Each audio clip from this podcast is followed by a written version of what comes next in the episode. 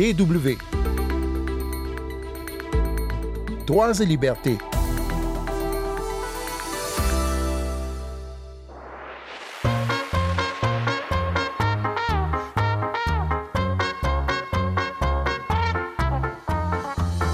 Le Conseil national de transition du Tchad, qui fait office de Parlement, vient d'adopter une loi d'amnistie générale. En vertu d'un accord passé avec l'opposant Succès Masra à Kinshasa, ce texte prévoit donc d'amnistier les personnes civiles ou militaires impliquées, poursuivies ou condamnées suite aux violences du 20 octobre 2022, date de manifestation de l'opposition qui ont été réprimées dans le sang. Le Tchad n'est pas le seul pays à décréter une amnistie après de graves violences. L'Algérie en avait adopté une aussi après la décennie noire des années 1990 mais euh, l'Afrique du Sud aussi, ou le Mali, ont eu recours à des lois d'amnistie au nom de la réconciliation nationale. En mars 2023, l'opposition du Bénin en proposait une en faveur de personnes considérées comme des prisonniers politiques ou des personnalités en exil. Mais l'amnistie n'est qu'une option parmi d'autres dans ce qu'on appelle la justice transitionnelle, c'est-à-dire la justice qui survient après des violences extraordinaires au sein d'une société, des guerres, des crimes contre l'humanité une justice dont l'objectif est justement de concourir au retour de la paix sociale. Nous en discutons cette semaine avec euh, notre invité Pierre Azan, spécialiste de la justice transitionnelle, Sandrine Blanchard au micro. Bonjour et bienvenue tout le monde.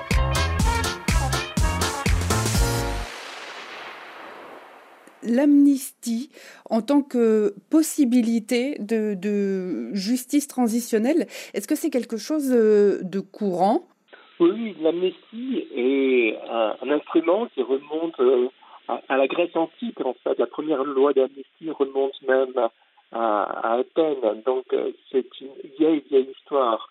la question qui se pose ensuite, c'est l'évolution du droit international avec l'idée que l'amnistie en, théorie proscrite, interdite euh, pour euh, des auteurs de, crimes de guerre, de crimes contre l'humanité ou des actes de génocide. Ça voudrait dire qu'il y a des, des crimes qui ne sont pas amnistiables En théorie, les crimes internationaux, donc ce que je viens de citer, ne sont pas amnistiables. D'autre part, l'amnistie a connu un certain nombre de développements. Il y a donc l'idée que des amnisties généralisées, ce que les, les anglo-saxons appellent les blanket amnesties, donc ne sont plus acceptables. Il y a aussi l'idée que les, des amnisties peuvent être conditionnelles. On l'a bien vu en Afrique du Sud, où il y avait l'idée que si les auteurs de violences et de violations des droits de l'homme avaient commis euh, des actes, ils pouvaient être amnistiés s'ils disaient la vérité entière sur euh, les, violations qu'ils avaient commises.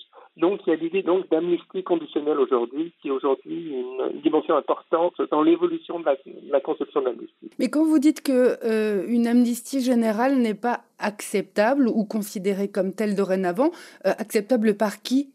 D'un point de vue moral ou? Non, non, non, non. Je parle de, l'évolution du droit international. Si vous vous référez au, statut de la Cour pénale internationale, si vous vous référez au, à l'évolution du droit international, euh, les, amnisties pour euh, des crimes internationaux ne sont plus autorisées. En revanche, ce qui se passe, c'est la pratique. Et la pratique, c'est souvent, il y a beaucoup d'impunité, c'est-à-dire qu'il n'y a même pas de loi d'amnistie il y a une impunité de facto, et parfois un certain nombre de pays ont adopté des lois d'amnistie générale, y compris pour des crimes que l'on peut qualifier d'internationaux, mais euh, au détriment euh, du respect du droit international. Et alors là, est-ce que ça veut dire que, par exemple, malgré l'existence d'une loi d'amnistie euh, au niveau d'un pays, certains des, auteurs des crimes peuvent quand même être poursuivis, par exemple, devant la Cour pénale internationale pour certains crimes? Complètement. C'est-à-dire qu'une loi peut être décrétée par un pays en disant théoriquement, euh, nous, euh, nous offrons une amnistie générale, mais la Cour pénale internationale, si elle est saisie d'une affaire et si elle considère que cet individu est effectivement auteur de crimes internationaux et qu'il se trouve dans un territoire où il peut être appréhendé, eh bien effectivement, il peut être poursuivi.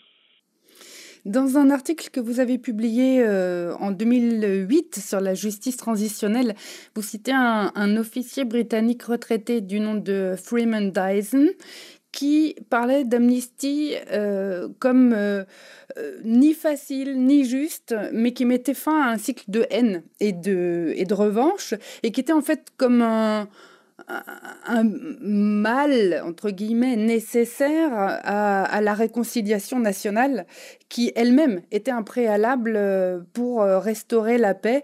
Est-ce qu'il y a d'autres solutions alors que l'amnistie en vue d'une réconciliation nationale et en vue d'une restauration de la paix dans un pays qui est traversé de, graves violences ou, des conflits? C'est tout l'enjeu de la justice dite transitionnelle, c'est-à-dire que dans des pays qui s'extraient de période de répression, de guerre civile, il faut rétablir une unité nationale.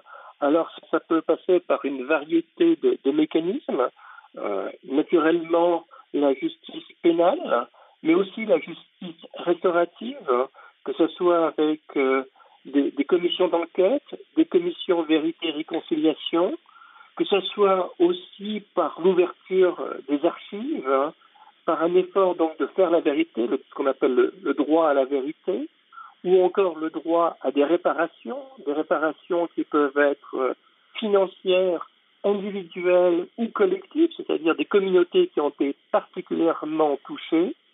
Ça peut être encore euh, des garanties de non-répétition pour éviter que éviter un nouveau cycle de violence et prendre un certain nombre de mesures pour s'assurer que, par exemple, les minorités soient constitutionnellement protégées. Donc, vous voyez qu'il y a un ensemble de, mécanismes qui, existent et qui on porte aussi bien sur le droit, euh, le droit à la vérité, le droit à la justice pénale, le droit encore à, aux réparations ou le droit aux garanties de non-répétition. Et est-ce qu'on peut dire que parmi les grandes différences de ces différents instruments, il y a euh, l'accent qu'on veut mettre soit sur les victimes à qui l'on promet la vérité ou des dédommagements, ou sur la, punition des auteurs et que c'est pas tout à fait la même démarche éthique ou morale, philosophique?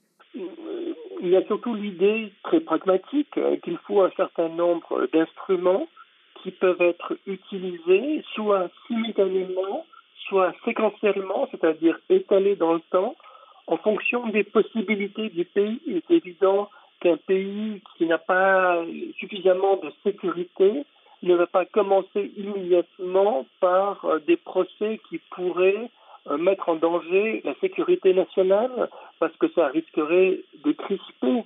Je vais vous donner un, seul exemple qui me paraît un exemple intéressant, c'est celui de l'Argentine, qui a commencé par un certain nombre de procès de la junte militaire, et puis lorsqu'il y a eu des crispations de l'armée et des craintes d'un nouveau coup d'État, eh bien le processus judiciaire s'est arrêté. S'en est suivi ensuite une commission vérité, puis des mécanismes de réparation, puis une loi d'impunité, et des années plus tard, finalement, à travers notamment une brèche qui portait sur l'idée que certains crimes sont des crimes continus, comme le crime de la disparition forcée, eh bien, les processus judiciaires ont recommencé, et donc l'Argentine est un des pays au monde qui a fait le plus de procès pour des auteurs de crimes de guerre. Donc vous voyez que sur l'espace de 20 ans ou 25 ans, une société a utilisé différents instruments pour essayer de, en quelque sorte, d'affronter euh, son passé, son passé le plus douloureux. J'ai une, dernière question qui concerne la justice euh, pénale internationale et euh, plus spécifiquement les cours hybrides, comme il a pu y en avoir au, Cambodge ou, actuellement euh, en Centrafrique. C'est-à-dire des cours qui mêlent à la fois des, des, juges nationaux du pays concerné et des juges internationaux, mais souvent qui ne dépendent pas des mêmes juridictions et ce qui pose souvent problème dans, le quotidien de leur travail, dans leur coopération, parce que les juges nationaux sont souvent dépendants ben, de la euh, justice et de, l'exécutif du, pays euh, dont ils sont ressortissants et où ils doivent, euh, dont ils doivent juger des crimes. Est-ce que c'est un, format qui peut marcher selon vous? Dans un monde idéal, ce serait le meilleur des mondes, c'est-à-dire que les juges nationaux apporteraient le bénéfice d'une implantation locale et les juges internationaux pourraient apporter une expérience internationale et une vision peut-être moins partisane. Mais ça va être aussi le plus pire des mondes.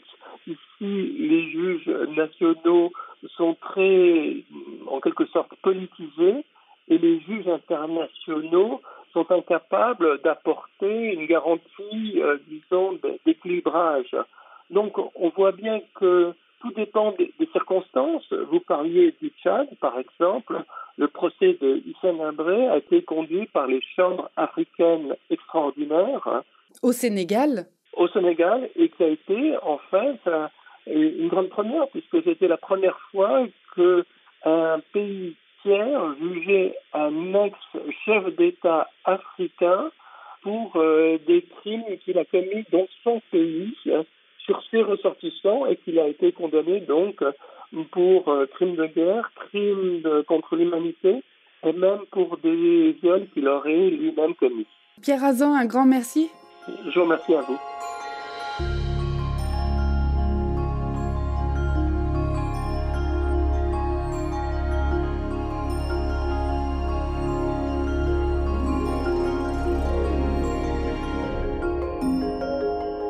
C'est la fin de ce numéro de Droits et Libertés. Merci à Pierre Azan, chercheur, spécialiste de la justice transitionnelle et auteur de Négocier avec le diable paru aux éditions textuelles en 2022. Pour podcaster cette émission, allez voir du côté des plateformes de balado-diffusion ou alors sur notre site www.com français. Rendez-vous la semaine prochaine et d'ici là, ne lâchez rien.